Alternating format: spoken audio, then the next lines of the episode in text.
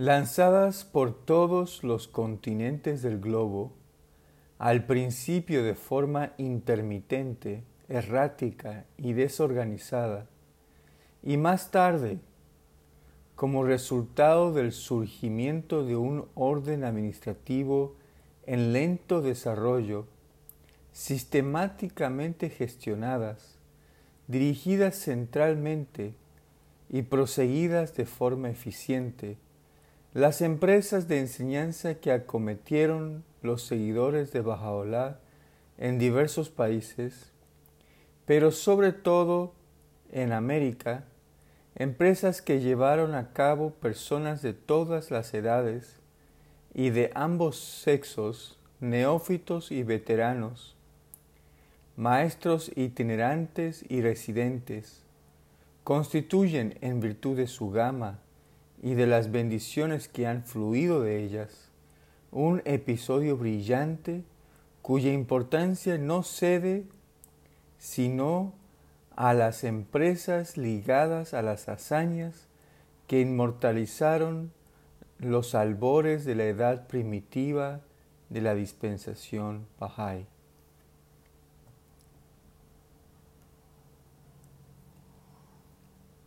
La luz de la fe que durante los nueve años de la dispensación Babí había irradiado desde Persia, reflejándose en la vecina Irak, una luz que en el curso de los 39 años del ministerio de Bajaola había derramado su resplandor sobre la India, Egipto, Turquía, el Cáucaso, Turquestán, Sudán, Palestina, Siria, Líbano y Birmania, y que, con posterioridad, merced al impulso de una alianza divinamente instituida, viajó hasta Estados Unidos, Canadá, Francia, Gran Bretaña, Alemania, Austria, Rusia, Italia, Holanda, Hungría, Suiza, Arabia, Túnez, China, Japón, las islas Hawái, Suráfrica, Brasil y Australia, iba a ser trasladada y a iluminar antes de que finalizase el primer siglo Bahá'í a no menos de 34 naciones independientes, así como a varias dependencias situadas en los continentes norteamericano, asiático y africano, en el Golfo Pérsico y en los océanos Atlántico y Pacífico. Desde el fallecimiento de Abdul Bahá se izaron las enseñas de la revelación de Bahá'u'lláh en Noruega, Suecia, Dinamarca, Bélgica, Finlandia, Irlanda, Polonia, Checoslovaquia, Rumania, Yugoslavia, Bulgaria, Albania, Afganistán, Abisinia, Nueva Zelanda y en 19 repúblicas de Suramérica y en muchas de ellas se logró establecer entonces la base estructural del orden administrativo de su fe. Asimismo, en varias dependencias de Oriente y Occidente, incluyendo Alaska, Islandia, Jamaica, Puerto Rico, la isla de Solano, en las Filipinas, Java, Tasmania, las islas de Bahrain y Tahiti, Baluchistán, Rhodesia del Sur y Congo belga. Los portadores del recién nacido Evangelio habían establecido su residencia y no cejaban en su empeño por sentar unos cimientos inexpugnables para sus instituciones.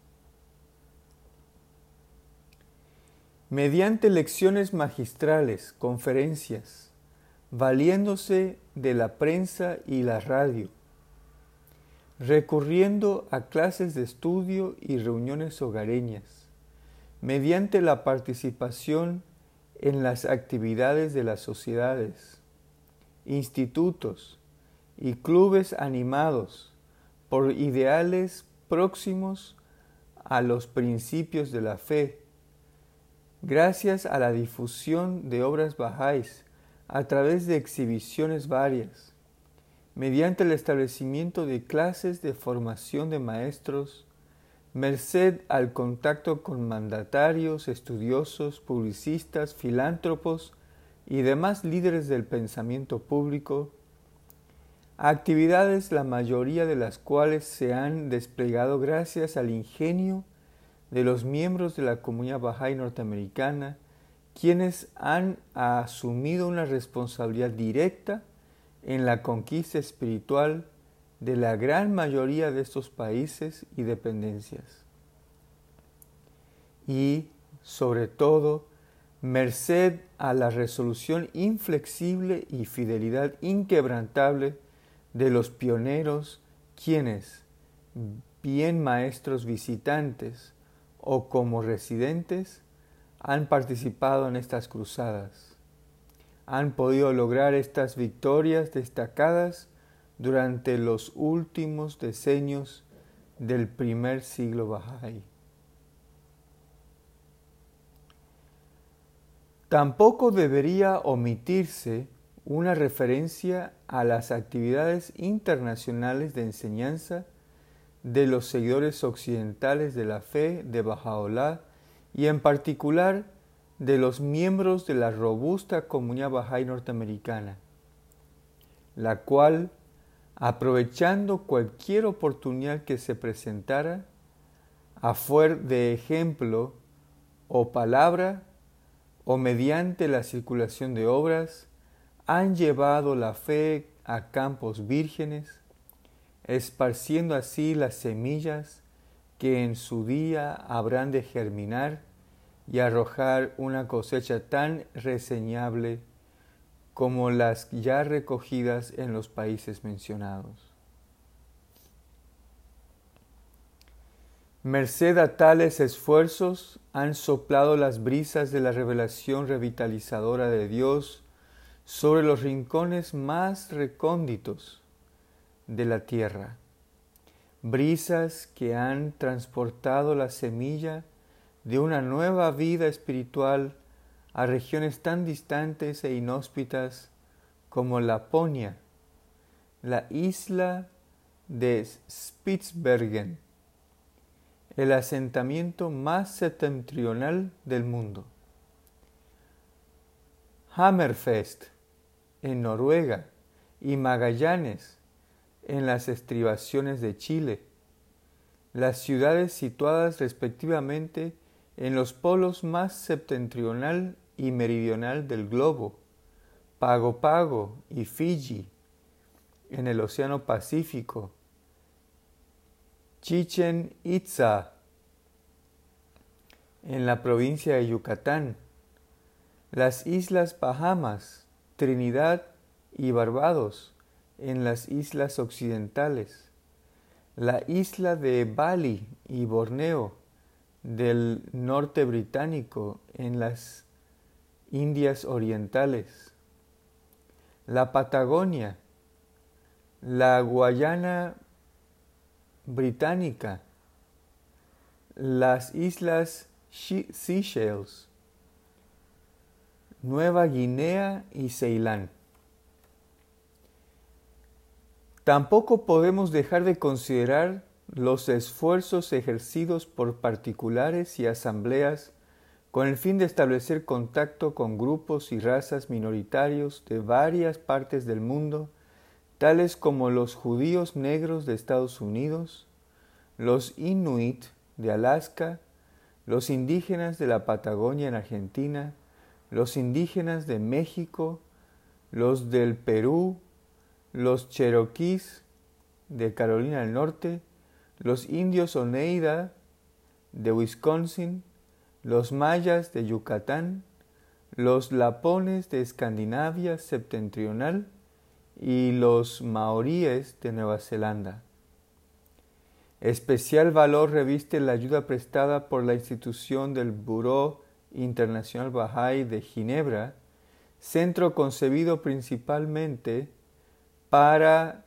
facilitar la expansión de las actividades de enseñanza de la fe en el continente europeo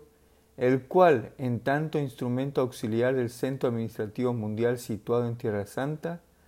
ha mantenido contacto con las comunidades de Oriente y Occidente. Al servir de oficina de información de la fe, así como del centro de distribución de sus obras, gracias a su sala de lectura y biblioteca de préstamo, y a la hospitalidad extendida a los maestros itinerantes y creyentes de visita, y al contacto con varias sociedades,